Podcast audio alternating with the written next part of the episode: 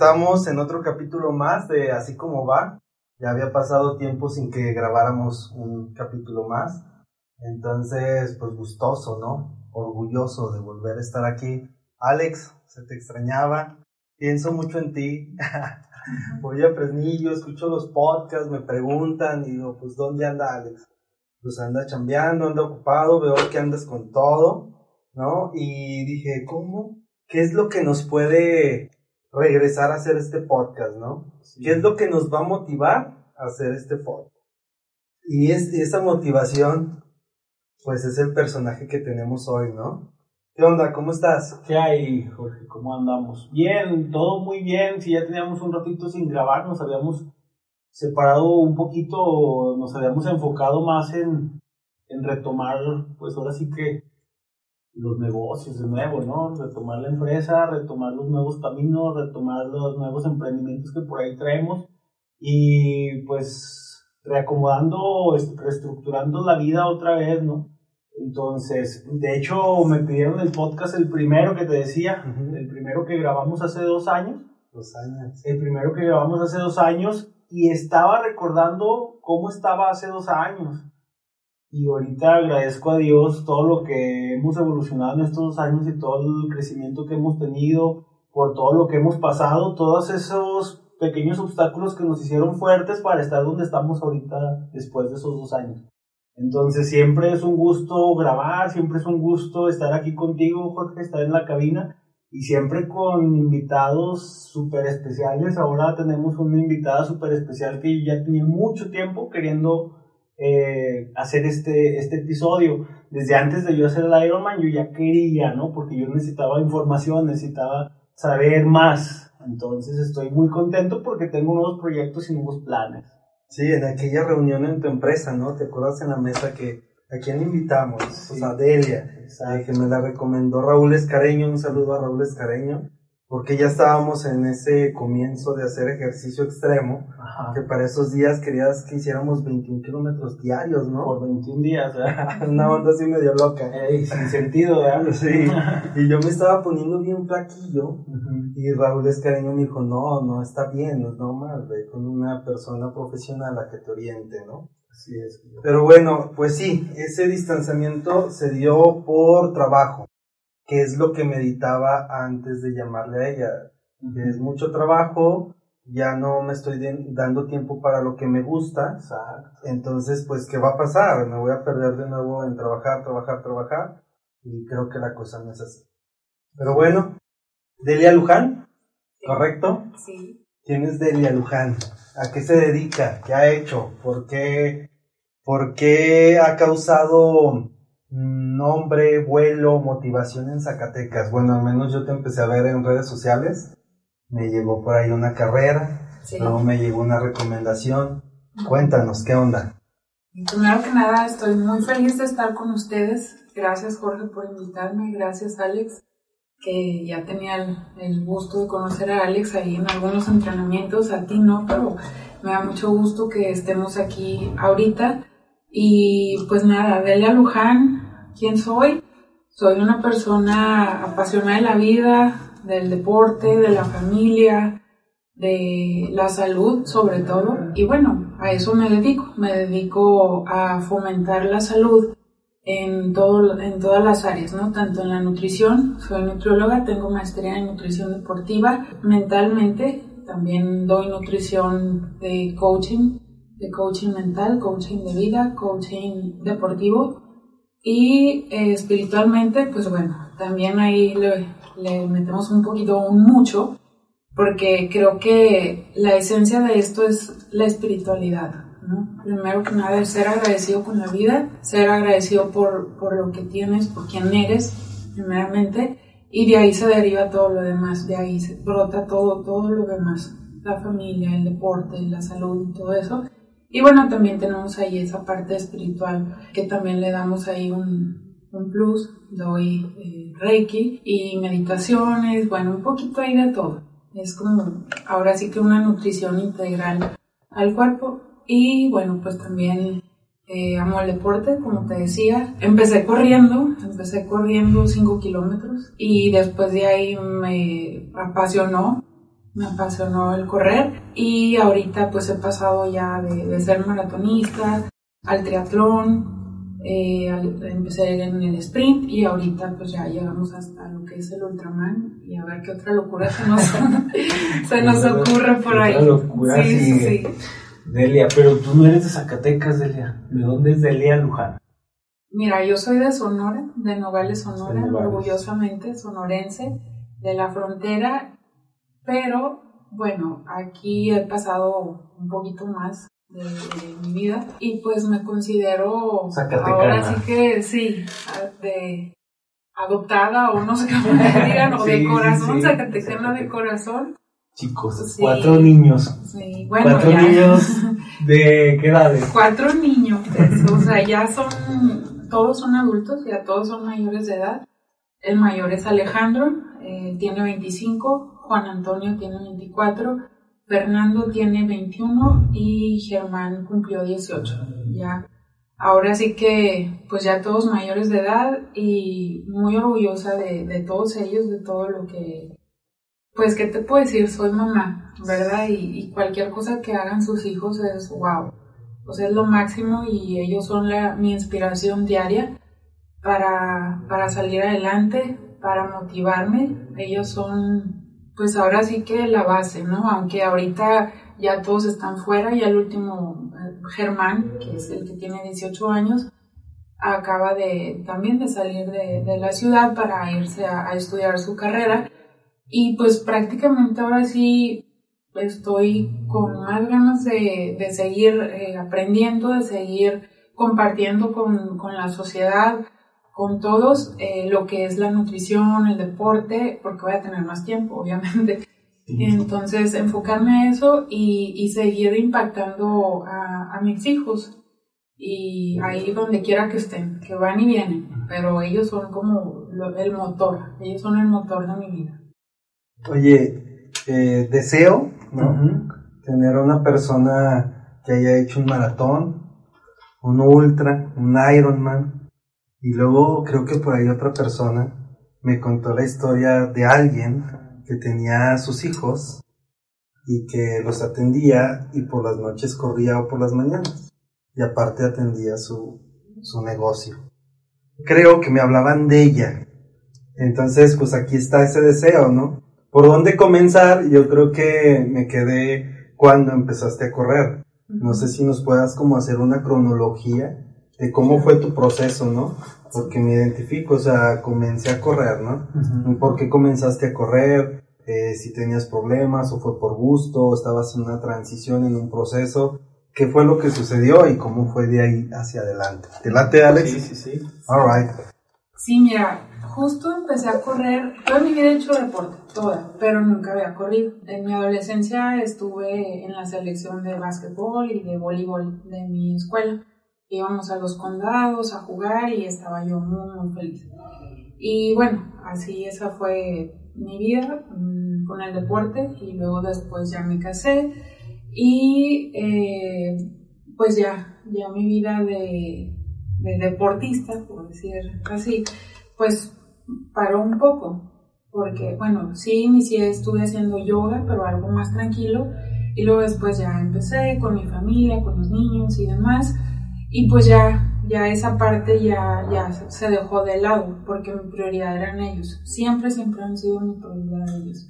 Eh, empecé a buscar una alternativa, ¿no? O sea, sí mi familia, sí estoy al 100 con ellos, con mi esposo, con, con los hijos, pero eh, que hay esa parte de mujer, que hay esa parte, aparte de ser mamá, de ser esposa, de ser amiga, de ser, de ser hija, eh, aunque mi mamá estaba lejos, pero pasaba largas temporadas acá. Entonces, ¿qué hacer con esa, con, con esa parte que estaba como algo, ¿no? Como que algo decía, ¿qué, qué me falta? O sea, ¿qué quiere Delia? O sea, ya tiene todo para ser feliz. ¿Qué más le falta? Y me sentía un poco desesperada, se puede decir así, de tanta energía ahí guardada. Entonces recordé que el ejercicio pues me hacía sentir muy bien, liberaba endorfinas y me hacía sentir muy muy bien. Entonces, bueno, empecé a caminar. Empecé a caminar y después una amiga me invitó a una clase de, atletismo. Me dijo, oye, ¿quieres ir a la clase de atletismo? Y le dije, no, yo en la vida corrí. Y, y me dice, bueno, no, pero con esto vas a bajar de peso, te vas a sentir mejor. Bueno, eso fue lo que me enganchó, ¿no? Ese de, de que voy a bajar de peso. Dije, bueno, con esto. En realidad tenía como 5 kilos arriba, pero era más como la presión es, es eso que tú sientes, todo el peso emocional que tú traes te hace sentir y te hace ver como que tienes peso de más, cuando realmente no es tanto. Pero bueno, eso era lo que yo, lo que yo sentía en el momento. Empiezo a correr a la en la clase y te lo juro, ya era la última, la última siempre en la clase. Y mi mente empezó así como que, bueno, quiero un reto, quiero un reto, quiero un reto, quiero correr 5 kilómetros pero sin, sin pararme. Quiero correr 5 kilómetros sin cansarme y lo voy a trabajar. Y, recuerdo perfecto, entré a una carrera mm, y la ambulancia iba atrás de mí. Entonces, o sea, la verdad es que era nueva en las carreras y todo, y decía, bueno, pues que pase, ¿no? Que pase la ambulancia. Y me decía, no, pues es que vamos cuidando. Y yo, ah, bueno. Entonces veo a una persona delante de mí, mayor, y me dice, vamos, vamos, ya casi terminas. Y lo veo y él es parte de esa inspiración. Digo, ¿cómo el Señor mayor, un adulto mayor, puede ir con esa cara de felicidad, con esa, disfrutándolo al 100? ¿Y cómo puede ir adelante de mí si yo soy más joven y yo vengo casi muriéndome y vengo con cara de que ya, ya, que se acabe esto? Entonces, bueno, entra ahí el, el chip y pero no de la competitividad, sino el chip de, de que sí se puede, o sea, de, de ver, de motivación, de, ver esa persona. Y doy, empiezo a correr, empiezo a correr y llegué en el penúltimo lugar nada más porque por esa motivación. Y de ahí para mí fue, pues bueno, fue como catapultarme y, y seguir, seguir en el ejercicio, entonces buscaba las maneras, me levantaba muy temprano, precisamente me levantaba a las 5 de la mañana para poder ir a correr a las 5 o 5 y media. Sí, y me acuerdo muy bien que le dije a mi primer entrenador formal, a Lalo Magadán, le mando un saludo por ahí, si nos está escuchando. Y, y recuerdo que le dije, quiero correr un maratón. O sea, de correr 5, me fui al extremo, un maratón. Y me decía, ¿por qué un maratón? Y yo, pues porque quiero algo desafiante, algo que me motive, algo que, que me sacuda, algo que me, que me sienta muy orgullosa. Empecé a, a entrenar, como te digo, me levantaba muy temprano, en la madrugada, me iba a correr, luego regresaba y luego ya tenía, pues yo ya tenía los niños en el kinder y en, primaria, y, y sí, en el kinder y en primaria, y bueno, ya llegaba, rápido, este, me bañaba, les hacía desayunar, los levantaba y los llevaba a la escuela. Y así fue, así fue el ciclo. Y, y estuve entrenando. Había veces que no podía, pero como comentábamos fuera de cámara, tener un objetivo, tener un logro, porque si no te pones una meta, si no te inscribes, en, en mi caso, es como no tener nada. Y, y decir, bueno, a pesar de que tengo o de que tengo muchas ocupaciones, de que tengo que estar en casa con los niños, atendiéndolos, tengo esa gran fortuna de tener una familia.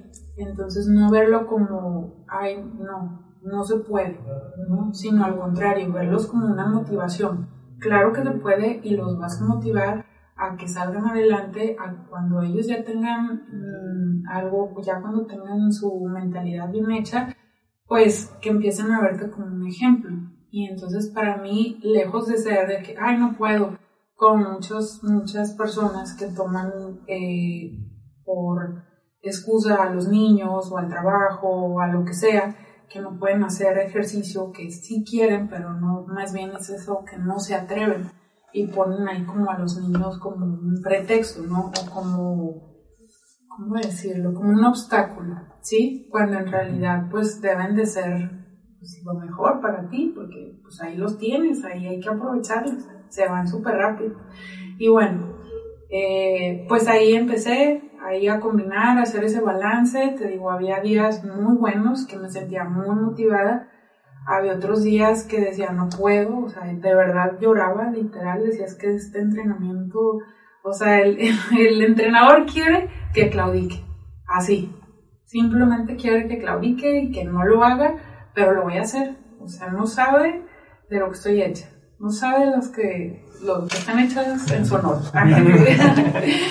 Entonces, pues bueno, era como levantarte, ¿no? Y, y, pues decir, sí se puede, sí se puede. Y te digo, tenía días buenos, días malos, físicamente también, mis días que me sentía genial, mis picos de energía muy buenos, otros días no tanto porque me desvelaba cuidando a los niños y demás. Y así fue transcurriendo el tiempo y logré mi primer maratón. Empecé, me preparé solamente cinco meses para hacer mi primer maratón, que fue en Nueva York. Y mi entrenador recuerdo que, que no me decía, no, no, me decían, ¿cuánto tiempo quieres hacer? Y yo, menos de cuatro horas. Y él me decía, es que no, no importa, es como 4.20, no importa, cuatro y media, no importa. Y yo, no, quiero hacer menos de cuatro horas, o sea, por lo menos 3.59, pero quiero hacer menos de cuatro horas. Esa era mi meta. Y, y bueno, lo hago, lo logro, lo, lo fue algo, el primer maratón fue como quitarme así como una caja, ¿no? De, de, de, mi cabeza y decir, wow, o sea, hay otro mundo allá afuera. Qué bueno, o sea, estaba yo en mi mini mundo, con mi familia, con todo, y todo bonito, yo pensaba que hacía un esfuerzo y todo, pero realmente cuando te, te, animas, te sales de la caja, sales afuera a ver todo lo que hay, todo lo que el mundo tiene que ofrecer y todo lo que puedes ver, y dices, wow, me estoy perdiendo la vida. O sea, sal a vivir la vida, sal, sal a correr, sal a sentir el aire, las piernas, a que la gente te vea, eh, a disfrutar esa energía porque la gente sin conocerme mmm, me gritaba porque, bueno, la, de ahí la playera que nos dieron yo estaba nueva en todo eso, ¿eh? Fue mi primer maratón, novata en todo. Mm, de la agencia me vendieron una, una playera que traía mi nombre, Delia, y yo no me la quería poner. Sea, no, es que, ¿por qué voy a...? O sea, no, mm, Delia no, y aparte que nadie me vea. O sea, sí soy como que cuido mucho esa parte. Y a lo mejor porque me considero un, un poquito tímida a veces o introvertida, pero bueno, hay, que también sacar esa otra parte, ¿no? Hay que, hay que salir, hay que, hay que brillar allá con, con la familia y con todo. Y bueno, mmm, traía mi playera y la gente me gritaba, vamos, Elia, Entonces, toda esa energía que decías, voy sola y me están gritando, o sea, nadie me conoce. Y cuando ya quería ya me quería dar el dolor del brazo o de la pierna o que ya me estaba rozando el calcetín, el, el dedo y todo, pues mm, salía, o sea, salía esa fuerza interna y salía alguien siempre a, a darme esa, como esa palmada, ¿no? Esa, esa energía para seguir adelante. Entonces ese maratón para mí fue, ahora sí que fue muy, muy importante porque de ahí salió todo. De ahí salió otra Delia que yo no conocía, otra Delia que pues que estaba ahí como esperando el momento para que para que se diera y creo que todo eso lo tenemos nosotros, ¿no? Nomás que no nos damos la oportunidad de, de ver, de explorar qué es lo que más, qué es lo que queremos. Hacer una cosa, hacer otra, hasta que realmente encuentres lo que quieres. Y bueno, después de ese maratón, pues obviamente platicábamos aquí, ya me inscribí a otro, a justo ese año, que, que, me inscribí al maratón, también empecé a estudiar mi carrera, mi segunda carrera como nutrición. Ahí, paréntesis, ¿qué edad tenías cuando empezaste a entrenar? Eh, si tenías apoyo de tu esposo uh -huh. y pensaste en desistir cuando llegabas con tus hijos, la escuela, el desayuno y luego en la noche acostarlos, lavar la ropa, la casa, todo eso. Sí, mira, eh, inicié en mi primer maratón, lo hice a los 34. ¿sí? Y, y fue cuando empecé, dije, no, aquí, aquí quiero empezar. Mm, no me importa que, que no sea un adolescente, no me importa que sea mamá, sí me importa tener el apoyo de la familia, pero si no lo tengo, hay que buscar la manera, ¿no? Porque muchas veces se puede decir, no, es que mi esposo no me apoya. como al, principio así fue. Pues sí, pero si no te apoya esa persona que está contigo para crecer juntos, ¿cómo vas buscando la manera en, en que se dé cuenta que juntos pueden crecer? Y no nada más uno, o sea, no nada más Delia, ¿no?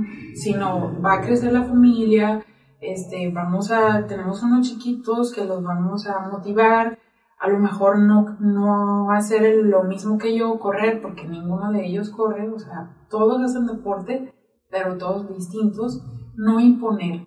Y, y si esa persona, mm, si tu pareja, tu esposo, quien sea, no te da el apoyo, buscar el cómo sí te lo dé. Y sí, no te voy a decir que, que fue fácil. Al principio, pues sí, batallas mucho porque, o sea, ¿cómo explicar de que sales a las 5 de la mañana a correr? ¿Verdad? Sales a las 5 de la mañana y es el peligro, es que te expones, es que o de afuera está muy peligroso, es que pues hay hombres ahí afuera que pueden dañarte, el clima, lo que tú quieras. Y aparte de, pues como eres irresponsable y dejar a tu familia y, ajá, solos y salirte tú a correr mientras ellos están dormidos. Obviamente nunca los dejé solos, él siempre se quedaban con su papá ahí a, a que los cuidara. Pero bueno, era esa parte, ¿no? Y, y cómo ya después, ya cuando incursioné a lo del triatlón, ¿cómo te sales a la bicicleta? Tú sola. ¿Cómo te vas a rodar 50 kilómetros y la familia está aquí esperando, por ejemplo, un domingo? Y dices, pues sí, por eso me levanto, me duermo muy temprano cuando ellos se duermen y me duermo yo enseguida. En la mañana a veces no dormía ni, ni las horas que tenía que dormir, me levantaba muy temprano para poder ir a rodar, para regresar temprano y poderles hacer el desayuno, aunque fuera fin de semana, ¿sí? Aunque fuera fin de semana porque los niños, pues tú sabes, son los niños se levantan, no se levantan a las 12 cuando son niños, ya cuando son adolescentes sí, ya hasta la 1, la 12, ya los andas ahí moviendo, pero cuando son niños, cuando son bebés, pues ellos se levantan a las 6, a las 10 de la mañana y lo que quieren es la atención de mamá. Entonces, llevar eso, mmm, pues sí fue, sí fue la verdad un poco difícil. Sí tuvimos ahí nuestros roces, pero finalmente creo que ahorita estamos en un punto donde son años, yo no te digo que no, y sí son años de, de que a lo mejor dices, híjole, es que ¿por qué corro? O sea, vale la pena echarme esta bronca por ir a la bicicleta y llegar y ya saber que a lo mejor va a estar molesto o que mis hijos me van a reclamar de que, híjole, es que quería, no sé, mi huevito calientito y, y no estabas, ¿verdad? Ese, ese tipo, ¿no? Ir rompiendo con, con estigmas, ir rompiendo con, mmm, con que nada más la mamá, ahí enseñó mucho esa parte y trabajamos como equipo, que no nada más la mamá es la que hace todo, sino también el papá ayuda. Sino, ah, bueno, no, no estaba aquí para hacerle el desayuno, está bien, pero ¿me ayudas a hacer un, un desayuno? ¿Me ayudas? ¿Hacemos equipo? Órale, hacemos equipo. Entonces, eh, ir cambiando todo eso. Y obviamente, te digo, pues, ahorita suena así fácil, pero no es tan fácil. Sí, sí, sí hubo muchos roces por ahí. Y yo creo porque es un cambio, ¿no? O sea, vienes viviendo de una forma o tu estilo de vida es de una forma y ese es un cambio drástico. O sea, te conviertes en un atleta de alto rendimiento que las exigencias y las horas de entrenamiento son muchas. Y yo creo que todavía más culturalmente por ser mamá y mujer. ¿Sí? O sea, lo entiendo, sí. sí. lo entiendo perfectamente. Y me pongo en el lugar de tu esposo. Y me pongo en tu lugar porque soy esposo y también soy atleta. Claro. Sí, entonces me pongo en ambos. ¿Cómo tuviste que ser más organizada? Sí. ¿Sí? O sea, ¿qué ayuda, no? En, en globalmente, ¿en qué ayuda en, en, que seamos así? ¿Sí? Te vuelves más organizado, uh -huh. tus tiempos son mucho más controlados, dedicas más calidad de tiempo, eh, enfoque en lo que es necesario en el momento, a tu entrenamiento, a tus hijos, a tu esposo, y luego comienzas a estudiar uh -huh. la carrera. Uh -huh. ¿Sí? O sea, fue un giro, y ese giro, o ese cambio de ese mindset, yo creo que viene, lo, dijiste tú, después de tu maratón en Nueva York. Sí. ¿Sí? Sí, en esa ocasión fueron 35 mil corredores y yo me sentía así como, wow, porque ve, veías los videos, bueno, presencial, veías toda la gente y decías, pues, ¿por dónde paso? O sea, quiero pasar, pero no puedo. O sea, eran ríos y ríos de gente. Y luego van tirando la ropa, ya sabes que se van quitando la, la ropa, y la van tirando, y decías, pues, ¿por dónde? O sea, está todo acolchonado, pero me puedo caer por aquí, me puedo caer por allá, ¿por dónde paso?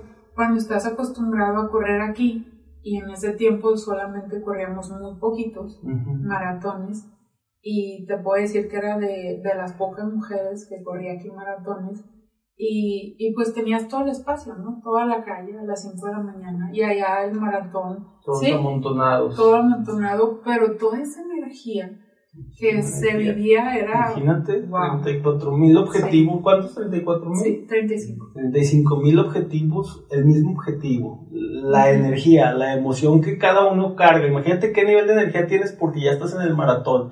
Imagínate ese conjunto de energía ahí. No, no, no, o sea, te lo digo, pues, o sea, lo viví similar a algo ahora que hice mi Ironman, ¿no? O sea, te cambia la perspectiva de vida y dices, órale, esto, esto es, esto hay. ¿Y cuánta gente lo hace? Tú piensas que nada más tú, ¿no? y ves que de todo el mundo y de todas las edades, lo que decías de la persona en tu primer carrera de tus 5 kilómetros, ¿no? Todas las edades. De ahí, Delia, estudias, comienzas a estudiar. Sí, en 2009. 2009. 2009, sí, fue el primero. 13 años, hace 13 años. Sí, sí, sí, Porque recuerdo perfecto, yo quería, son 5 años de carrera de nutrición, y yo recuerdo que decía, yo voy a hacer un maratón por año, por carrera. Y, y recuerdo que en el 2010, pues entrené, hice otro, el de Chicago, el siguiente, hice muy buen tiempo, en el otro sí hice menos de 3.39, de 4, perdón, 4, sí, menos de 3.59, ajá. Ese hice 3.47, 3.48, algo así. Y al siguiente año hago, y bueno, pues el entrenador feliz porque, porque me decía, él que me decía, no importa que hagas 4.20, 4 y media, no importa, pues la verdad se sorprendió pues nos sorprendimos los dos, la verdad, porque fue así, tanta la, la euforia que sentía que, que, bueno, ni siquiera sabía usar bien el, el, reloj. el reloj. Entonces, pues bueno, fue algo sorprendente, pero fue una motivación muy, muy grande. Y pues hacer ese tiempo, pues más. Y al siguiente año hice el de, el de Chicago y también le bajé, eh, le bajé el tiempo, hice 3.46 me quedé a un minuto de clasificar a Boston, de ese tiempo para mi categoría. Y no supe, o sea, estaba, o sea, me quería meter más en el, empapar más en el, en el mundo deportivo, pero también estaba en mi mundo de mamá, de casa, de esposa, y también en el mundo de la universidad que después de muchos años volví y no podía mi mente, ¿no? O sea, como que no me podía concentrar en tanta cosa y decía, veía a los muchachos de, de, la universidad y decía, Dios mío, o sea, ¿por qué no se pueden estudiar? Que se callen, por favor, o sea, que me dejen concentrar. O sea, me sentía como muy saturada, porque decía, no puedo con todo, no, no entraban bien mis ideas con fluidez hasta que empecé a hacer como, como abrir, ¿no? Como abrir otra vez esa nuez y que está ahí adentro y, pero que no, no habías usado el cerebro por tanto tiempo, lo habías usado, lo había usado para otras cosas, pero para el estudio ya no. Siempre me ha gustado leer, pero leía así muy poquito, la verdad, ya con la familia.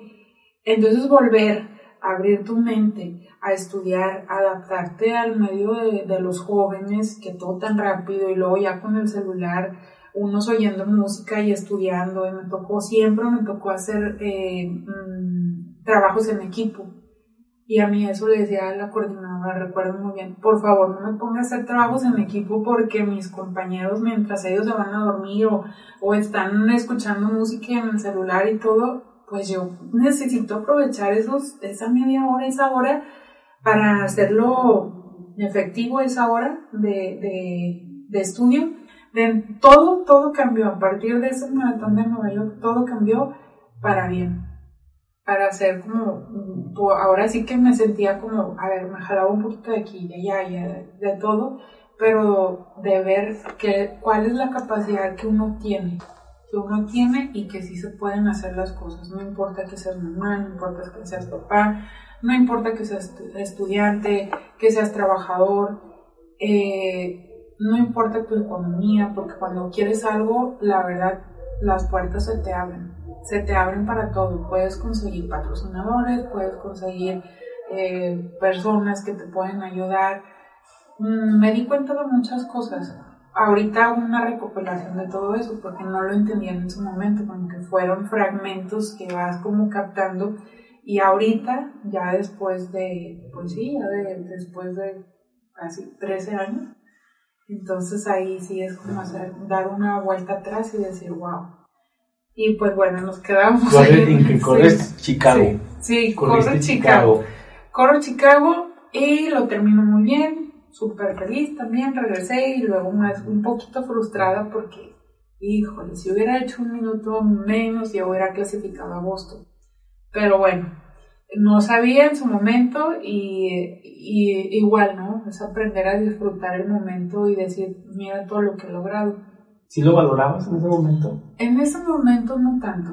No. No, no tanto. Creo que, que me faltaba, era como, me faltaba el, el, el tener más seguridad en mí, el reconocerme, el decir, pues estás haciendo todo esto.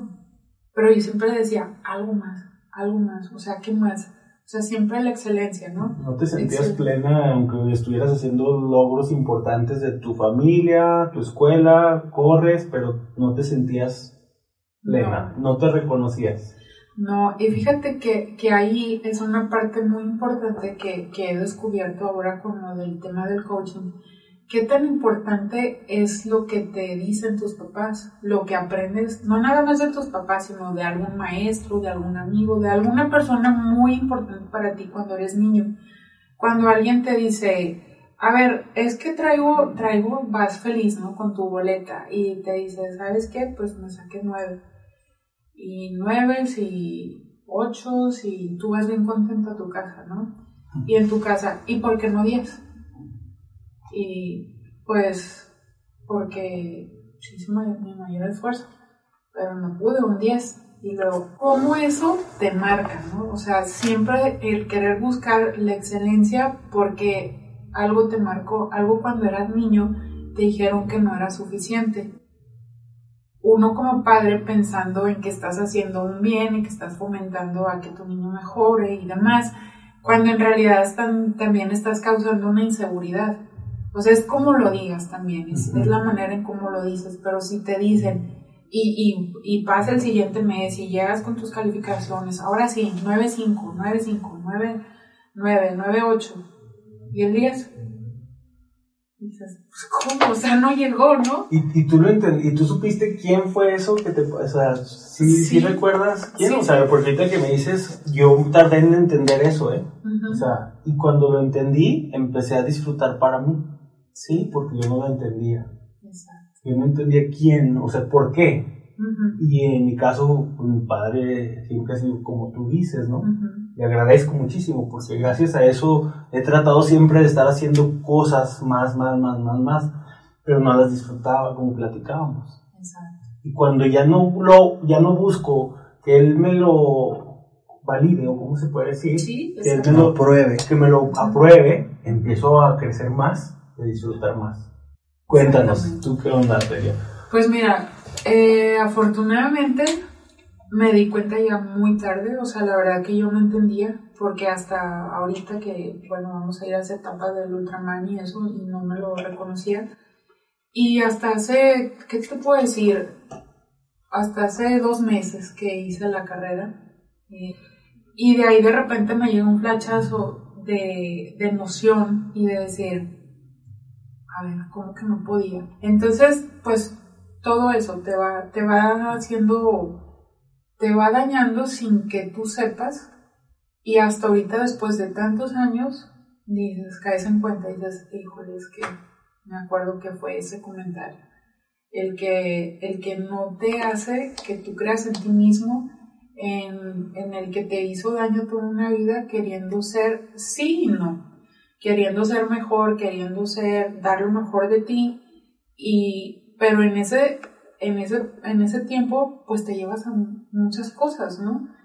Y lo peor es que te torturas tanto psicológicamente diciendo, híjole, es que no hice lo mejor, es que no, o sea, sí, ya hice, ya hice la carrera, pero no, me falta hacer esto. No, es que ya hice, ya empecé en el triatlón, pero, este, más, yo puedo más, no, es que no fue suficiente, no, es que no, no hice el mejor tiempo que yo quería. Y dices, bueno, no hiciste mejor tiempo, pero tienes todo alrededor, tienes a tu familia, la carrera, el esposo, este, los pacientes, todo, y cómo no reconocer tantas cosas que haces, ¿no? Y, y pues bueno, me cayó, te digo, hace dos meses y afortunadamente lo puedo identificar porque mucha gente se puede ir de la vida sin reconocerlo y es como decir, qué bueno, ya bueno que me pasó eso y de ahora en adelante voy a disfrutar y voy a valorar lo que, quién soy, lo que he hecho y lo que sí. Chicago. Sí. Después de Chicago, ¿qué siguió Sí. después de ahí? Bueno, ya llevaba mi segundo año de carrera y había hecho dos maratones. En el tercer año no, no me pude preparar porque obviamente pues la exigencia de la escuela era mayor y pues también la de los hijos porque iban creciendo y ya no pude entrenar al 100. Hago el maratón de Querétaro mm, con un tiempo de 4.20, o sea, muy, muy alto para mí, mis expectativas por lo menos. Y, y empieza una frustración de decir, ya, o sea, ya voy a dejar esto, no sé por qué lo estoy haciendo, estoy loca, estoy, o sea, estoy mal, no sé qué quiero hacer, o sea, me llegó un momento así de, de, de decir, ya, ya no quiero, ni voy a estudiar, y nada más me voy a dedicar a mis hijos y nada más. O sea, un día, el día de la carrera justo, que tuve una hipoglucemia por ahí, se acabaron, no estaba Querétaro preparado para ese primer maratón que iba a tener una, una aceptación tan grande. Se acabaron por ahí los abastecimientos de agua, de geles, demás, y yo no iba tan preparada. No pensé que me iba a tardar tanto. Y bueno, me tardé, y en ese momento del, del 35, del 36 en adelante, me dio un bajón de, o sea, una hipoglucemia. Porque no traía nada. Ya me había acabado todo, todo del carbohidrato, toda la reserva. Entonces, ni, siquiera había agua. Y, y ahí es cuando empiezo un poco a delirar, a querer llorar, a decir, no, pues no. Y, y recuerdo muy bien que iba un, un chavo en una bicicleta y, y de los que iban ahí, de los organizadores, y me iba diciendo, ¿cómo, cómo vas? ¿Cómo estás? ¿Cómo te llamas? Y ya le decía mi nombre y, todo, y no entendía todavía. Y luego más adelante, oye, si quieres párate, ya está, ¿cómo te llamas? Y yo, Delia.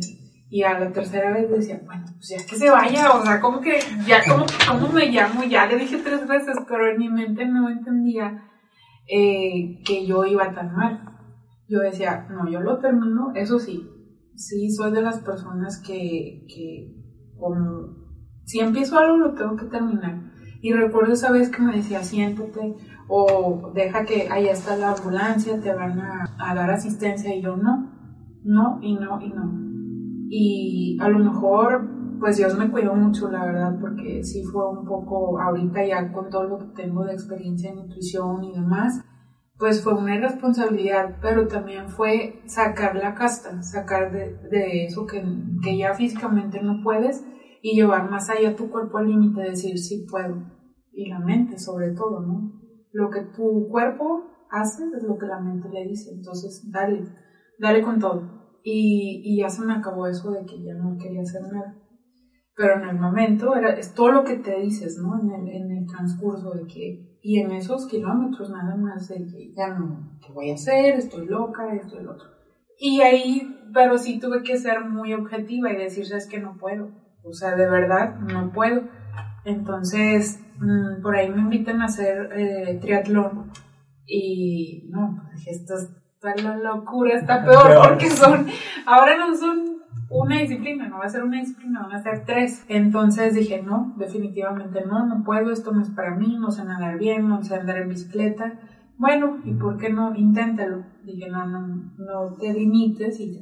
¿Seguías Empiezo- estudiando o ya no? Sí, seguí Todavía estudiando. estabas estudiando y entra- Sí. ya vas por terminar la carrera. Me faltaban dos años. Recuerda que te dije que Ah, yo quería hacer un maratón por, año. Por año. Y de ahí El sí- cuarto año me empiezo a preparar para mi primer triatlón, un sprint, Ujú. y, y lo hago, mi primer sprint. Un sprint 750 nadando. Sí, Son 20 20 en bici y bicicleta. 5 corriendo. y 5 kilómetros. Sí, Por ahí puedo empezar. Sí, sprint. sí. Y luego, y- sí. Suena fácil, ¿no? Sí, Pero sí. ya la hora no O sea, sé. ese, ese fue tu primer reto del cuarto año. Sí, De triatlón. cuarto año de carrera de Ajá. triatlón, sí. Lo llevo, me va muy bien y me enamoro del triatlón. Digo, ya, de aquí en adelante quiero hacer triatlón para siempre. Al quinto año ya llevaba, ya perdí, ya llevaba como dos, como dos triatlones, algo así, y ya empiezo a hacer, ya me recordé, empiezo a hacer el, gano, en primer lugar, el de Fresnillo, y por ahí sale Van, esa vocecita que anda por todas partes. ¿El, el de Fresnillo fue también un sprint o un olímpico? ¿Qué fue? Eh, fue sprint, Sprint. fue sprint. ¿Y ahí conociste a Van? Y ahí conocí a Van, a Van Sánchez, y, y me dijo, oye, Delia, pues tú ya puedes hacer un, un medio Ironman, un olímpico. Un olímpico. Me dijo, y le dije, no, no, no puedo. Me dice, sí, claro que sí, mira, ganaste. Y yo, no, claro que no gané, yo ya me iba. Ganaste. Veo, y yo ya me iba de los nervios que tenía, precisamente re- volviendo a lo de la familia, porque me había ido hasta Frenillo temprano, entonces en la carrera y yo decía, es que ya, o sea, ya me tengo que ir porque está la familia esperando, me tengo- Terminó el, el, el triatlón y yo ya me quería ir y me decía, espérate, es que si ganas y yo no, es que no gané. Bueno, total me espero. Veo que gané primer lugar y es así como, wow. Empieza a creer en ti.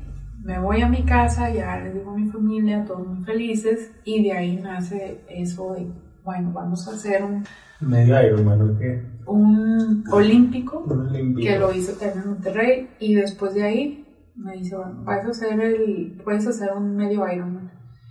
Y ya, hago el medio Ironman y cuando termino el medio Ironman, ya sola, ya solita, yo dije, estoy lista para el full, al completo. Entonces ahí va, sprint, ya dijimos la distancia, el olímpico son 1500 nadando, son 40 en bici y 10 corriendo, ¿sí? Sí. Y luego ya nos vamos al medio.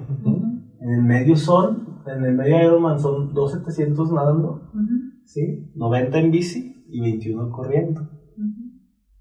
¿En cuánto tiempo de que iniciaste triatlón ya estabas pensando en el medio Ironman? ¿Dos años o menos? En dos años. Dos años Sí, ya. Dos años. Ya. Ya estabas concluyendo la escuela ahora sí, ¿no? Sí, sí, ya, ya, ya me había graduado, ya, este, ya estaba pensando qué seguir, o sea, Seguía. qué maestría seguir, pero también qué seguía de, en lo deportivo, sí, y fue ahí cuando, en el 2018, hice el Ironman, el full, ¿En dónde? en Cozumel, Cozumel. en Cozumel, y ahí fue, fue algo, fue una carrera que también, todo es muy marcado, pero en mi primero, mi primer Ironman full fue muy significativo porque fue en el mar. Y, y yo me acuerdo que ah, sí sentía como la ansiedad, decía, es que me voy, a, me voy a desmayar, o sea, sentía que me hacía falta aire del miedo que tenía. Decía, no, vamos, vamos por eso, tú puedes, tú puedes. Entonces, por eso les digo que la mente, lo que tú le digas a tu cuerpo, eso es lo que te va a llevar adelante. Y pues ya, hago el Ironman, eh, entro a nadar y, y empiezo a ver muchísima gente. Ahí, ahí también me motivó mm, para salir adelante un grupo de mujeres que conocí de, de varias partes del mundo. El hotel tenía una, un transporte para mujeres a llevar sus bicicletas al Ironman y ahí conocí unas mujeres que me inspiraron. Conocí a una mujer, a una japonesa, a dos estadounidenses que al final una de ellas llegó conmigo y, y otra, no me acuerdo de qué otro país, pero eso es lo que te une, ¿no? En, en este tipo de deportes te ayuda a abrirte el mundo, a ver que hay más personas, como decías tú, que, que también están en lo mismo, en la misma sintonía. Muchos locos. Muchos locos en este mundo, buenos locos. Sí. Y, y eso me inspiró porque la mujer, la japonesa, era una persona, era una señora de 60 años y decía, es que yo lo voy a hacer. Y decía, ¿cómo una señora de 60 años? O sea, la verdad, para mí, pues se me hace una persona ya muy grande. ¿Y era su primer Ironman? No, Y yo. ya, sí. Pero para mí en ese momento decía, ¿cómo esta señora se va a exponer al mar? O sea, yo estaba más preocupada Por ella. Y, y también al mismo tiempo fue mi motivación, ¿no? Como, como, cada, como cada día te va motivando ciertas personas. Y bueno, ahí las conozco, ya después el día de la competencia, no, pues cada quien para, cada quien en su categoría y tal. Y, y recuerdo cuando llegamos, en, ya eh, pasé la natación, muy bien, de hecho ya me empecé a relajar, hice mm, Muy muy buen tiempo, mejor tiempo del que me esperaba en la natación, ya cuando me empecé a relajar. Eh, después en la, en la bicicleta pensé que me iba a ir muy bien y la verdad no me fue tan bien mm, porque no estaba yo creo tan acostumbrada, tenía mucho miedo al aire, a las corrientes de allá de Cozumel. ¿Cómo, cómo, sí, cómo te fue? O sea, la bicicleta, yo pensaba que iba muy bien en la bicicleta por como unos ruedas de Zacatecas y... Pero a mí que el Ironman de Cozumel se me hizo que es muy constante el ritmo de pedaleo y es muy desgastante. Entonces aquí en Zacatecas tienes subidas donde te esfuerzas y luego hay bajadas donde descansas. Sí. Y allá es como un ritmo muy constante de ir pedaleando, ¿no? Entonces yo la bicicleta creo que fue de mis puntos donde, donde también lo resentí, ¿no? Y más que vas viendo gente que va con un ritmo volando, ¿no? Sí, ¿Cómo, sí. ¿Cómo te fue ahí en la bicicleta? Quieres sprintear y no puedes ni cómo hacerle. ¿Cómo te fue ahí en la bicicleta en Ironman? Mira, aquí me vi muy novata, porque compré mi bicicleta y una para ya, para exclusivo para triatlón. Y me llega y, y la segunda vez que la uso es ahí. Entonces, la verdad sí me vi bastante, mm, pues ahora sí que novata y le batallé mucho con el asiento, con el aire, porque era una, es una bicicleta de, de fibra de carbón. Entonces, con la otra bicicleta, pues está pesada, de alguna manera el aire no lo sientes tanto y, y ese día yo de verdad pensé que me iba a caer hasta varias, como dos o tres veces y di ahí como un gritito de ¡Ah! ¡Voy a caer! Porque sentías el aire así de la costa que venía y luego lo pasabas y decías gracias a Dios y dabas la vuelta otra vez y híjole, o sea, sentía de verdad que me iba a caer o que iba a causar un accidente.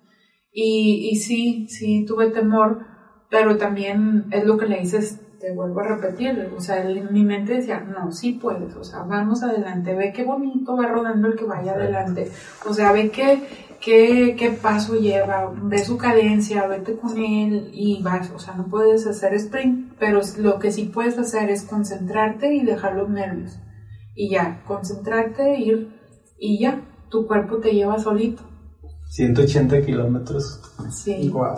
sí, Ambos, tú también, ¿no? sí. 180. 180 Sí, kilómetros.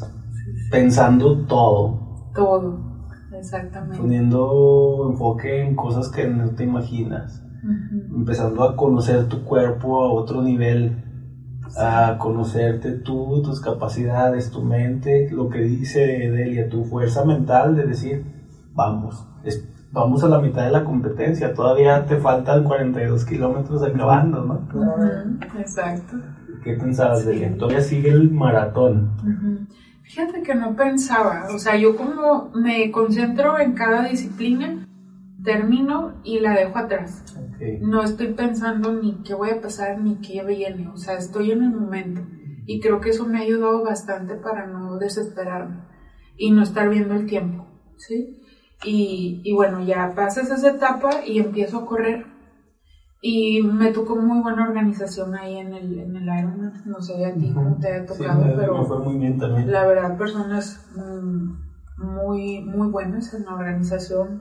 los voluntarios de ahí pues fueron clave para mí porque pues te quitan todo, te ayudan a quitarte la ropa, a ponerte el, bloqueador, a darte de comer, en lo que tú te quitas algo y ya te están dando la comida, o sea, algo que no te imaginas, ¿no? O sea, que, que vives era también la primera vez que vivía eso, porque nosotros pues, nunca te pasa eso. Creo que a mí no me tocó tanto. No, no, no. ¿A ti sí? a mí sí, sí, me tocó de que me estaba quitando, me estaba quitando el, el, el traje. De natación y ciclismo para la carrera. Sí. En esa transición. ¿Ahí había apoyo contigo? O sea, que te sí, ayudaba.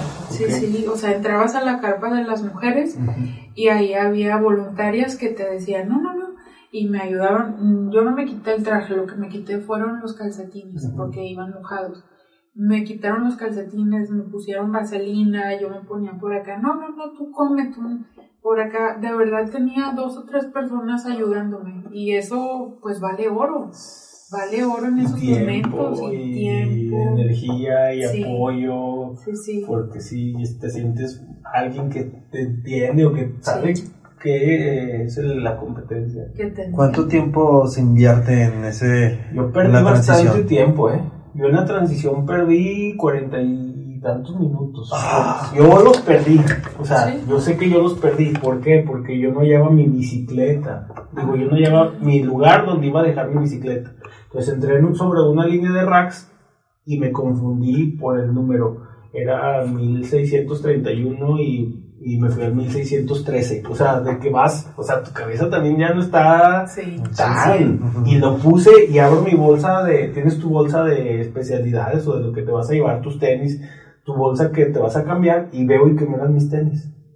Entonces, ahora a buscar otra vez tu rack, ¿sí? Entonces, encontré mi rack, saco, entonces si te, si te baja un poquito el ánimo de que dices, ya perdí 10 minutos o 5 minutos ¿Cuánto tiempo tardaste en tu transición de día? Yo creo que tardé menos de 10 minutos, que a mí se me hicieron eternos, pero te digo que me ayudaron, tuve mucha ayuda de, estas personas y, y, la verdad sí iba como un poco estresada y hasta enojada porque pues ahí en, el, en esas carreras te enojas tú solo, te contentas tú solo, eh, te ríes, pasas de todo, ¿no?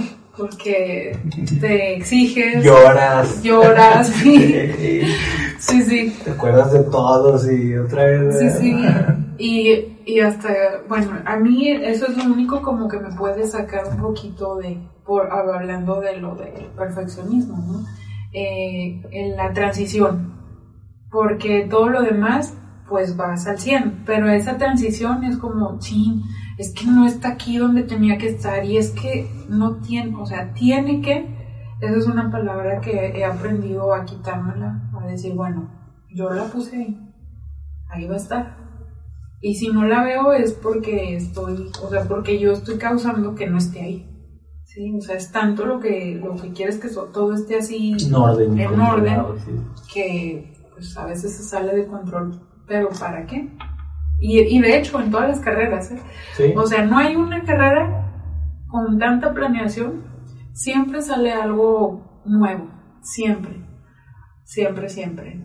Se te ponchó una llanta, este, te, falló te falló algo, aunque ya tengas mucha experiencia, este, se te quedó el otro gel y te trajiste el que no era, o sea, no sé, cosas así, pero son, son buenas, o sea, son buenas vivencias porque después te vas atrás, te ríes, y aprendes y lo puedes compartir con, la gente, con tus pacientes y puedes, o sea, eso es mucha enseñanza.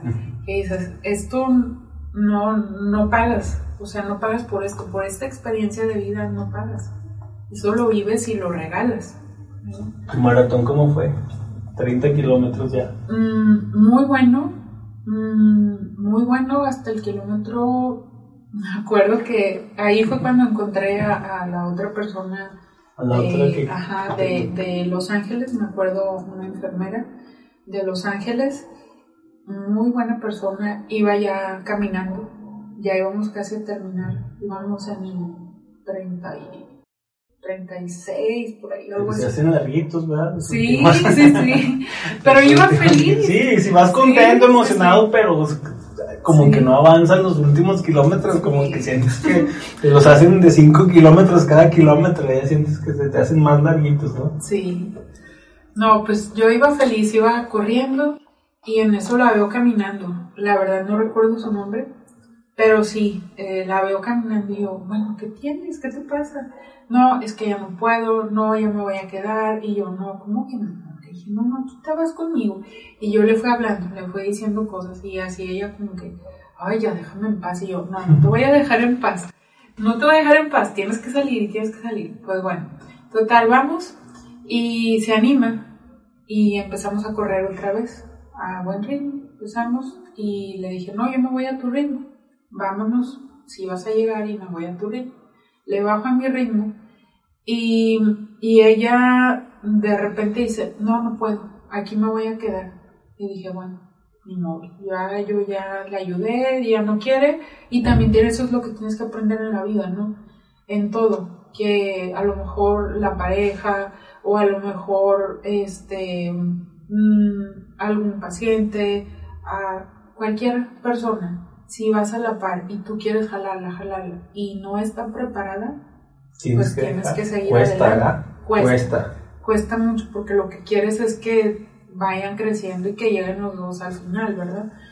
Pero a veces no, no se puede y tienes que dejar esa parte y decir, no es mi responsabilidad, sales adelante y dale, hasta todavía tienen algo que aprender. Pues se quedó y yo seguí corriendo y todo y de repente a mí me había picado una medusa, traía yo aquí todo el cuello irritado, irritado y me ardía demasiado pero ya había dejado, como ya había bloqueado ese dolor y ya no me daba cuenta. Pero de repente me empezó a entrar el muslo, también el traje era nuevo, o sea, fue otro antes que hice, entonces me empieza a marcar de la pierna, pues ya inflamada por tanto ejercicio, y me empieza a rozar. Y ya en el kilómetro 40 empiezo, no, es que, y me iba, ya empiezo a caminar y me iba jalando el, el traje, y en eso llega ella y me dice, vamos, vamos adelante. Y yo la volteo a ver y le digo, con la emoción, y, me dice, vamos, tú puedes. Tú me dijiste que no parara. ¿Y por qué estás parando tú? Y le no, es que me, me duele, o sea, me duele aquí. Y me dice, no, nada que te duele, tú puedes. Y no es que, o sea, me, me rebotó lo que yo le dije. Y muy padre porque vivimos una experiencia muy bonita los dos. Nos fuimos corriendo y pues ahora sí, dos países unidos por el deporte, llegamos, llegamos las dos y cuando escuchas tu nombre tú sabes, no, no, o sea... Qué bien padre. ¿Quién les da la bandera? A mí me dieron la bandera antes de, entrar ya como a la recta final, que serán unos 500 metros antes. Te, te van preguntando de qué país eres, ¿no? Y a mí me dieron ahí, iba yo entré junto con un colombiano, ¿no? Entramos juntos igual. Y, no, pues, o sea, tú, como dices, cuando dicen tu nombre, ¿no? O sea, Alejandro Carrillo, México. Ya eres, ya eres un Iron Man. No, no, te, te, salen piernas para correr otros 42 kilómetros, ¿eh? No sé cómo, pero se te salen piernas como para correr otros. No, no, no. ¿Y luego? Y pues nada, llegamos y cruzamos meta y nos abrazamos y estuvimos llorando ahí pues un ratito de la emoción de que sí se pudo y hasta que en un momento ella me dice, ya, suéltame. yo estaba bien emocionada, ya sabes, como buenos mexicanos que somos muy afectivos, muy afectivos, muy emotivos. Y yo seguía llorando y la tenía así muy abrazada y me decía, sí, sí, muchas felicidades. Decía, entonces caigo en cuenta de que ya le estaba apretando de más. y me, le digo, sí, entonces, automáticamente veo la comida, veo plátanos y naranjas, pizza, que yo no como pizza. Eh, no me importó. ese día me comí el plátano, la naranja, me daban una rebanada de pizza y yo le quité tres. O sea, era, o sea, era como que si me hubieran levantado el switch, así de que me activaron mi modo de comer, de hambre, hambre, sí, muchísima hambre, eh, hidratación, después me tranquilizo, veo a mis hijos, a mi esposo ahí acompañándome y otra vez empiezo a llorar, no los podías, pues ya ves que no los puedes abrazar de inmediato, tienen que esperar. ¿Por qué? A que salgas. Ah, que salgas Es que de la un- zona. es una zona donde está la Ajá. zona de, de donde te atienden, donde te dan tus, tus souvenirs de comida o donde te dan tu playera, tu medalla. Es una zona, pero tu familia está afuera y los logras ver, ¿no? O sea, de, de, Sí. de adentro a afuera y ya quieres salir, pero ellos están afuera. Es Ujú. hasta que ya haces un recorrido, terminas y ya te acercas a tu familia. ¿verdad? Que ese recorrido es muy importante porque ese recorrido es para que vayas también bajando tus niveles, para que vayas como ahora sí tocando tierra de nuevo y también mm, en, lo, en lo nutricional, pues que se vayan absorbiendo todos los nutrientes, que, que vayas viendo cómo vas cognitivamente y también no sé si te tocó a ti el área de hielo de fisioterapia. Mm, A nosotros nos tocó unas tinas llenas de hielo nos metimos ahí, relajamos, nos dieron un masaje y entonces ya por la foto, obviamente, que te ponen ahí la foto con tu medalla y tú quieres compartir eso con tu familia y quieres y dices, no, entonces es todo rápido, Ajá, pero lo hacen por un motivo. Eso también aprendí en el maratón de, de Nueva York. Te llevan, se, hacen, se hace eterno el camino y dices, ay, por favor, ya corrí 42 y todavía quieren que camine otros 10 o, sea, o 5, pero para mí eran como 10, o sea, no sé. Pero tiene su, su lógica y es muy bueno, es muy bueno hacer ese, ese recorrido como para que ya te caiga bien todo lo que hiciste y fisiológicamente vuelvas a estar bien. Y ya después ya viene la emoción de la familia y, de- y pues todo, ¿no? Y a mí no me tocó eso de las banderas, fíjate, ¿No? no me tocó. Y no es a todos, ¿eh? No sé en qué consista, pero no es, a to- no es a todos los corredores. O sea, no dan banderas a todos los corredores. Ujú. Algo consiste que te dan tu bandera, no sé en qué. Y gracias a mí me tocó entrar con la bandera de México y el compañero con su bandera de Colombia. Y entramos a la par en los últimos 400 metros, que es una alfombra roja, donde ya están todas las vallas. Y mi familia estaba justo en el arco de cruce, ¿no? Así del lado derecho. Ah. Sí. Y luego, bueno, por el tiempo, Sí. Ultraman, falta el Ultraman, Sí, ¿no? Ultraman. Resumiendo el Ultraman, ¿qué onda? Pues si me están contando una hazaña y ahora Sí. falta algo más fuerte. Sí. Bueno, ya de ahí de, de el Ironman, mm, pues ya, hice un pequeño descanso como de un mes y luego ya me, me ponen, de- me ponen por ahí, van, me mandó una invitación para el ultra. Dije, ¿qué es esto? No, no voy a hacerlo. Y estaba, sí, no, voy a pensarlo.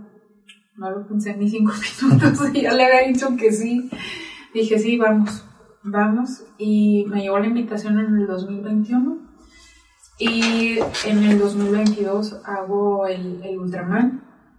Y pues es también muy especial por, por estar en, en pandemia. Fuimos el único evento en el mundo que en esos momentos estaba haciendo, que se hizo, que se llevó a cabo en el 2020. El único Ultraman que se llevó en el mundo fue ahí en Fresnillo.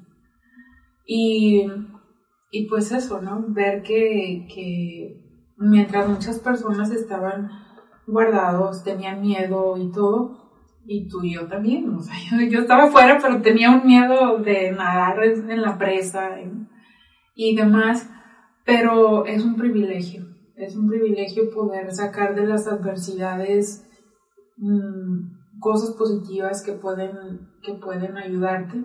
Y para mí esa adversidad del COVID lo tomé como algo muy bueno porque pude entrenar. Ya mis hijos, algunos viviendo fuera, entonces yo ya no podía viajar. Y de alguna manera lo tomé al principio, me daba mucha tristeza. Y por otro lado decía, pues hay que aprovechar, o sea, ese tiempo que no puedo salir, no puedo viajar por, para verlos, pero puedo entrenar, puedo hacer algo. Y los puedo ver por lo menos bendita tecnología para eso estaba muy agradecida de estarlos viendo, si estuvieras en mí.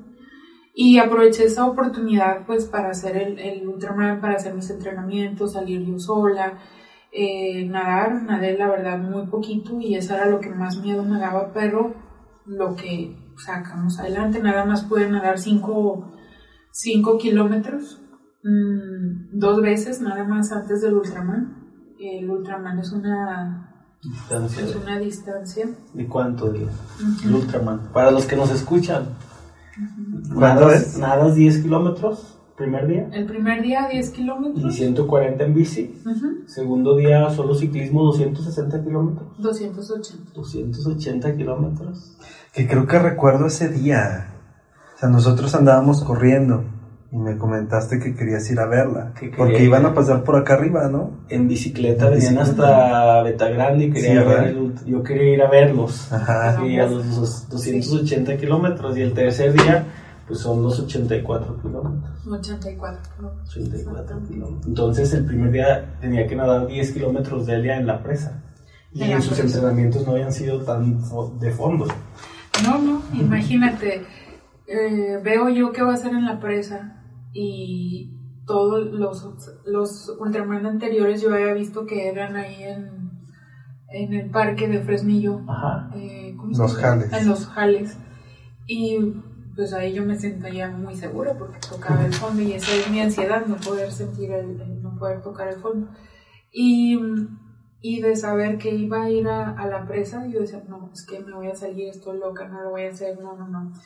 Y también de ver, ya después me puse a ver quiénes de mujeres iban a ir. Y fue a mí como un shock, dije, no, no, no lo voy a hacer, yo no sé qué estoy haciendo aquí, o sea, aquí hay pura profesional porque estaba una persona, una atleta que había ido a Olimpiadas, otra que había ido a Panamericanos, otra persona, no recuerdo bien porque al final este, no fue, Mm, y yo, y yo decía, y yo Delia, que no soy atleta de alto rendimiento, que no me dedico a esto, que soy mamá, que soy, o sea, me sentía, volvemos a lo mismo, me sentía que pues, no iba a poder. Y, y pues que me iban, no sé, o sea, que algo me iba a pasar. Y es la inseguridad, es la inseguridad. Y de repente dije, ¿y por qué no? ¿Por qué no romper paradigmas? ¿Por qué no ser esa primera mamá de ir a hacer un Ultraman y darle a las mujeres que sí se puede? Que sí se puede hacer teniendo familia, que sí se puede hacer a pesar del COVID, que sí se puede hacer a pesar de todo, ¿sí? ¿Y por qué no? Entonces esa fue mi fuerza. Eso fue en lo que yo me concentré para poder lograr ese Ultraman y ya no ver a los demás, o sea, verme a mí mismo. Verme, no estar viendo cuánto había hecho Fabiola, qué había hecho, qué Olimpiadas, eh, a dónde, qué habían logrado, cuántas medallas. Me veo yo y mi medalla, y me las empecé a contar. Mi medalla es esto, mi medalla es el estudio, mis hijos, mi esposo, mis pacientes, esto, estos son mis medallas y con esto es lo que voy a salir adelante y tengo todo y más para salir adelante. Entonces no hay por qué tener miedo y va. Y ya, así, así fue como logré hacer Te metes a la presa. Imagino que estaba a unos 20 grados el agua, me imagino, Sí. ¿no? 20 grados es fría. Sí. Eh, ¿ya ¿Habías entrenado con tu traje de neopreno? Sí. Ya, lo habías. sí, Y era alrededor de las 6 de la mañana, me imagino. Todavía oscuro. todavía oscuro. Oscuro todavía. Una energía que se siente en los arranques. He estado en- de apoyo en Ultraman en Fresnillo. Una energía inexplicable y una hermandad entre atletas y entre la gente. O sea, hay un apoyo incondicional, no hay distinción entre atletas. Es un apoyo, es un equipo, una hermandad, es familia. una familia. Y una energía súper elevada, o sea, no lo puedo, no, no te lo puedo decir, no te puedo decir cómo se sentía, pero es una energía súper elevada. Y unas ganas de estar en, ahí. O sea, yo como asistente, yo como imán, pero tenía unas ganas de estar, formar parte, llegar a formar parte y saber lo que esa gente está logrando, ¿no? Y cómo se están poniendo esos objetivos y por qué dices, ¿y tú por qué no lo haces, no? O sea, ¿tú por qué no? Si ellos lo están haciendo, ¿tú por qué no? Entonces sí son una fuente inspiradora, o sea, en verdad, pues Delia yo no la conocía cuando yo empecé a, corro- a correr, ahora que estábamos en pandemia, yo no te conocía personalmente, pero obviamente sabíamos que existía Delia después de su Ultraman, ¿verdad? Entonces eres una motivación para mucha gente. ¿sí? Y fuiste una motivación y sigue siendo una motivación y en mi momento fuiste una motivación. Cuando yo salía a rodar y yo salía con Delia a rodar, yo me sentía muy motivado de ir con Delia a rodar, ¿no? O sea, era para mí era no inventes, que estoy aprendiendo, o sea, ¿con quién vengo rodando, no? O sea, y Delia siempre con su sencillez y su apertura de ofrecerte y de enseñarte lo que ella sabe, ¿no? Entonces, yo siempre he dicho, ¿no? Que la humildad engrandece y te reconozco esa parte de ella. Y, y ese aporte que tuviste, yo creo que lo sigues expandiendo, ¿no? sigamos con el ultra. Pues tenemos que terminar. lo, los entiendo porque me tocaba grabar todo lo de Fresnillo. Todo, todo lo grabé. Yo creo que por ahí te debo de tener. ¿De verdad? Sí, la mina nos mandaba a grabar y los primeros lugares eran de ley grabarlos, ¿no? Entonces por ahí debes de estar. Eh, sería bueno, ¿no? Bueno, siempre decimos eso, que los vamos a volver a invitar y que una segunda parte y se nos va el avión. Pero para terminar, pues ahora sí, ¿qué nos aconsejas? ¿No? Cómo salir de esa frustración de cuando corremos, corremos, corremos, llegamos a tope y luego por alguna razón caemos en un bache, no podemos salir y cómo alimentarnos. A grandes rasgos, porque sé que se requiere pues una formación, ¿no? Sí. Sí, una formación que la puedes, la puedes hacer rápido. Son pequeños cambios, ir haciendo pequeños cambios en la alimentación, que eso te va a llevar a, a pequeños pequeños cambios te van a llegar a hacer grandes transformaciones, ¿no? Tanto en lo, de lo nutricional como en el ejercicio. Y es reconocerte. Esa parte de, de, que algún día vas corriendo muy bien y otro día te sientes muy mal, es reconocer, como te les comentaba hace ratito, de, de reconocerte a ti mismo, no a los demás, ni ver qué está haciendo la otra persona, sino reconocerte a ti mismo de que vales, de que lo hiciste, el ser agradecido porque, porque estás ahí haciéndolo, lográndolo, y al tú creer en ti mismo, pues vas a poder ayudar a más personas, o sea, ya no es de que tú lo vayas a decir, ya es tu ejemplo, o sea, no, no hace falta que tú hables, que tú digas algo, tu simple vibración, tu simple hacer es lo que va a expandir a los demás que están alrededor tuyo y es lo que va a tocar a los demás. Es como con Alex también cuando, cuando rodábamos juntos, eh, él dice que se inspiró en mí, pero yo también me inspiré en él, me acuerdo, y su papá también se me hizo, para mí fue algo muy bonito que su papá fuera a acompañarlo. Eh, porque precisamente a lo mejor yo tengo a mi papá afuera y, pues qué, qué, padre, ¿no? Que, que, tengas esa oportunidad de poder, de poder hacer equipo con tu misma familia. El Ultraman haces otra familia con los otros atletas, pero si está tu familia ahí, tu familia de sangre contigo, es una gran bendición. Wow. ¿De la alimentación? ¿Qué hacemos? ¿Y la alimentación? pues, no, la alimentación es poco a poco, es lo que te digo. O sea, es, es ir haciendo pequeños cambios, decirle, por ejemplo, si quieres correr, bueno, ¿qué es lo que necesita primero un corredor? ¿Qué es lo que necesita para estar fuerte? Pues tener huesos fuertes, una osamenta muy fuerte. ¿Para qué? Para que eso te soporte eh, tantos kilómetros para que te soporte tu musculatura y que evites lesiones. ¿Cómo, cómo nutres esa parte de, de, los huesos? Pues con aportes ricos, alimentos ricos en, en, aporte de hierro, de calcio, por ahí pueden empezar de hidratación, ¿sí? Y de ahí ya se van dando otras cosas. Bueno, dices, bueno, quiero bajar de peso porque los objetivos son varios. Quiero bajar de peso o quiero aumentar de peso, o quiero aumentar masa muscular, o necesito, todas las carreras son diferentes y también se deben de tener diferentes objetivos.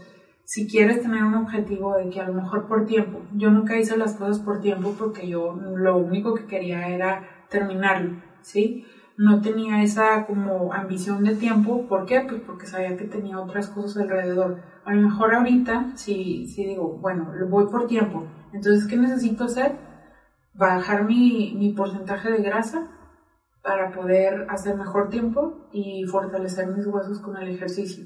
Hacer trabajo de, de, de gimnasio o de esfuerzo con mi propio cuerpo y eso es lo que me va a dar aunado a la nutrición, aunado al descanso, aunado a la buena, a los suplementos y a la nutrición. Eso es un, algo complementario, ¿sí? Entonces no nada más es decir, ah, bueno, come frutas y verduras, no. O sea, es ver qué objetivo quieres, pero sí se puede empezar con frutas y verduras, que es lo, lo esencial para, para lo demás que sigue adelante. Alright. Otro último, Delia, ¿algún consejo para las mamás que te escuchan? Que a lo mejor no saben que hay ese más allá. O sea, que sí son mamás y son, trabajan, tienen, atienden a sus hijos, pero no saben que hay ese otro cosa, o muchas veces que no saben qué es lo que les gusta en realidad, ¿no? O sea, porque dicen, es que lo que me gusta es a lo mejor atender a mi familia. Eso es lo que piensas que te gusta. Eso yo pensaba también. Sí, entonces, ¿qué consejo, Delia?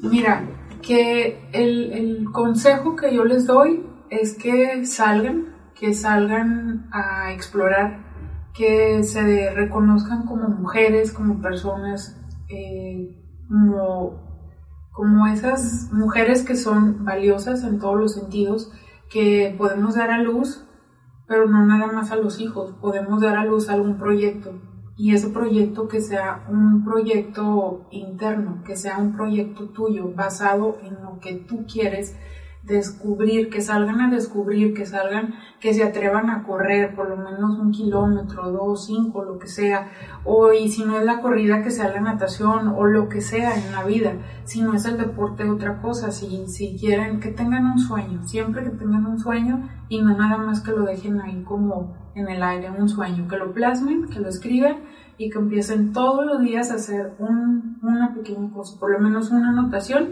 y decir, estoy trabajando en mi sueño. ¿En cuánto tiempo lo voy a lograr? Ponerse metas, mini metas, metas a, a mediano, a corto y a largo plazo, pero sobre todo que salgan a vivir, que vivan, que se quieran, que se valoren, que exploren el mundo y que vivan eso con su familia. Y yo sé que, que hay mujeres que no son mamás, que nos van a escuchar, que a lo mejor son abuelas, que a lo mejor son hermanas, son tías, son sobrinas, pero que se animen a, a explorarse, a quererse y, y, a buscar qué es lo que quieren, a inspirarse porque uno se puede autoinspirar. No es de que voy a buscar en YouTube a ver quién me inspira. Todos los días te puedes inspirar tú misma con quién eres y nada más salir a, a descubrirlo y, y, eso, vivir la vida porque se pasa así volando. Antes. ¿Qué más, George? Lo dijo todo. ¿Sí? Sí, bueno, casi todo. Yo creo que sí hay que vernos de nuevo, ¿no? Sí. Sí, por ahí también, fíjate que tengo un libro en lo nutricional. Eh, que bueno, ya es lo último que digo, por ahí también no, pudieran... Eso me iba a decir, es que cuando platicar del libro, lo lanza en pandemia, cuando no había por qué lanzarlo, y, y un excelente libro, y se anima y se atreve a lanzarlo, o sea, también queremos platicar de eso, va a quedar pendiente. Sí. Platícanos de poquito, de ese libro. Sí, pues nada más para, para cerrar, eh, es un libro que se lanza también en pandemia y termino el Ultraman y en octubre y en noviembre lanzo el libro Nutriendo con Amor.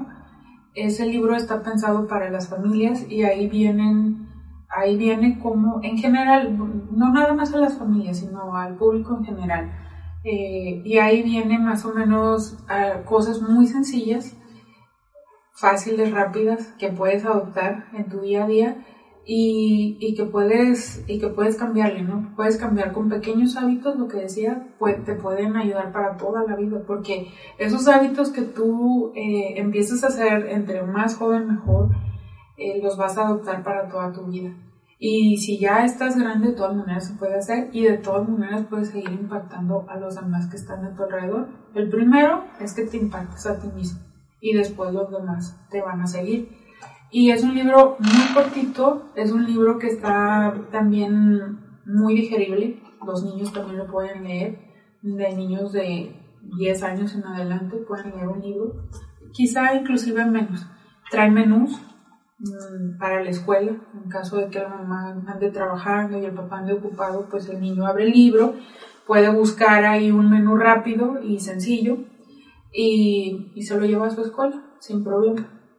Y pues no sé, trae varios temas sobre la importancia de la nutrición eh, en la adolescencia, en los niños para evitar las, los trastornos alimenticios.